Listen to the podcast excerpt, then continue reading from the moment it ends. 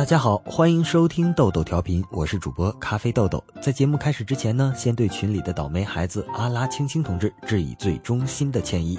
管理员同志抽风也就罢了，还踢错人了。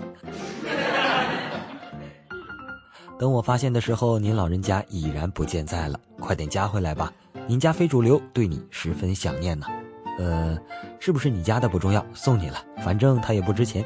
关注微信公众订阅账号“豆豆调频”，或者是搜索 “radio 一九九零”，即可获得节目最新动态。这个账号是由主播咖啡豆豆维护，急需内容素材。如果你有想要听的，通通发过来，照单全收。好了，废话不多说，开始本期的节目吧。鸣谢女人又帅又爷们同学提供的素材支持。P.S. 虽然之后我在人人上看见了未删减的版本。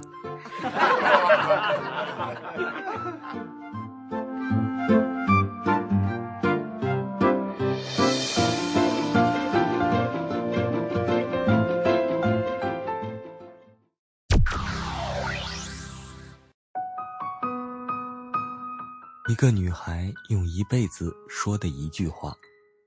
有一个女孩，小的时候腿不利索，常年只能坐在门口看别的孩子玩，很寂寞。有一年的夏天，邻居家的城里亲戚来玩，带来了他们的小孩，一个比女孩大五岁的男孩。附近的小孩很快打成了一片，跟他们一起上山下河，一样晒得很黑，笑得很开心。不同的是，他不会说粗话，而且他注意到了一个不会走路的小姑娘。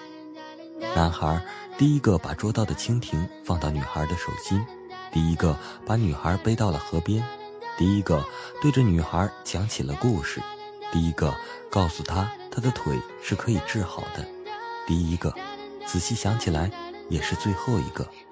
女孩难得的有了笑容。夏天要结束的时候。男孩一家人要离开了，女孩眼泪汪汪的来送，在他耳边小声的说：“我治好腿以后嫁给你好吗？”男孩点了点头。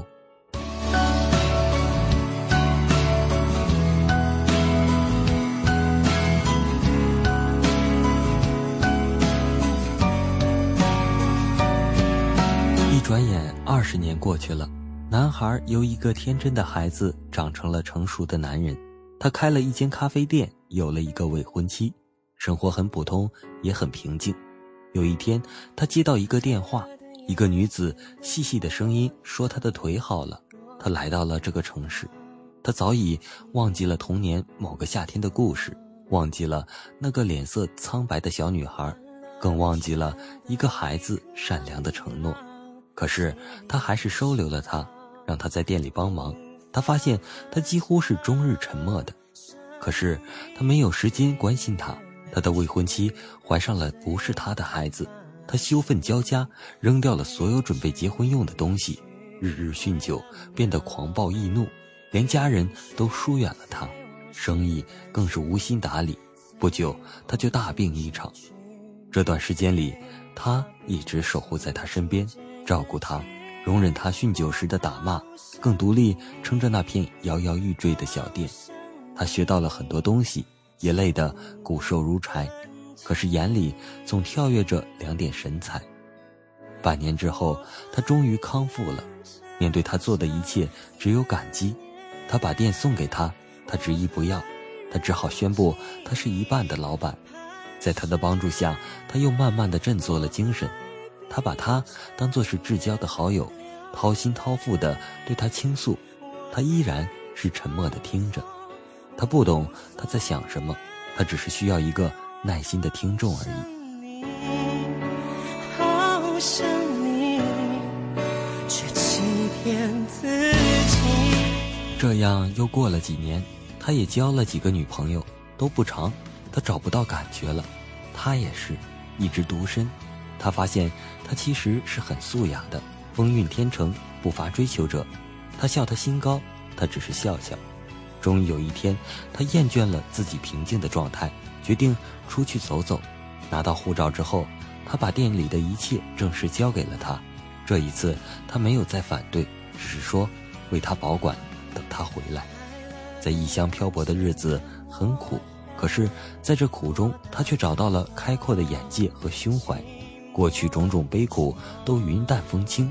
他忽然发现，无论疾病或健康，贫穷或富裕，如意或不如意，真正陪在他身边的只有他。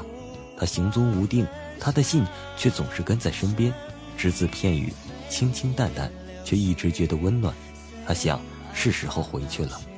回到家的时候，他为他的良苦用心而感动。无论是家里还是店里，他的东西、他的位置都一直好好保存着。仿佛随时等他回来，他大声叫唤他的名字，却无人应答。店里换了新主管，他告诉他，他因积劳成疾去世已半年了。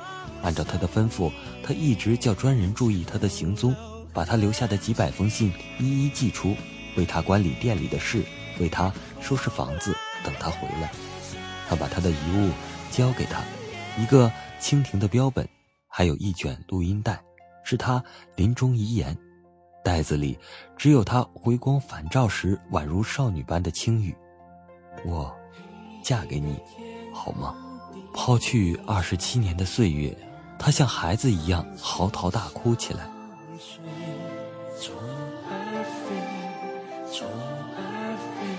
没有人知道，有时候一个女人要用她的一生来说这样一句简单的话。天上的星星流泪，地上的玫瑰枯萎。冷风吹，冷风吹，只要有你陪。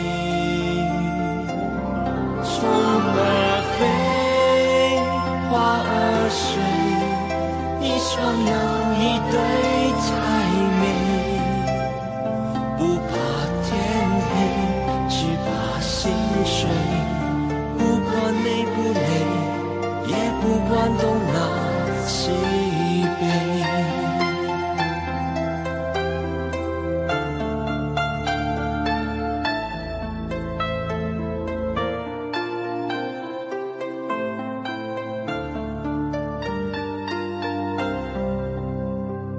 好了，本期的豆豆调频就播送到这里了，我们下期再见，拜拜。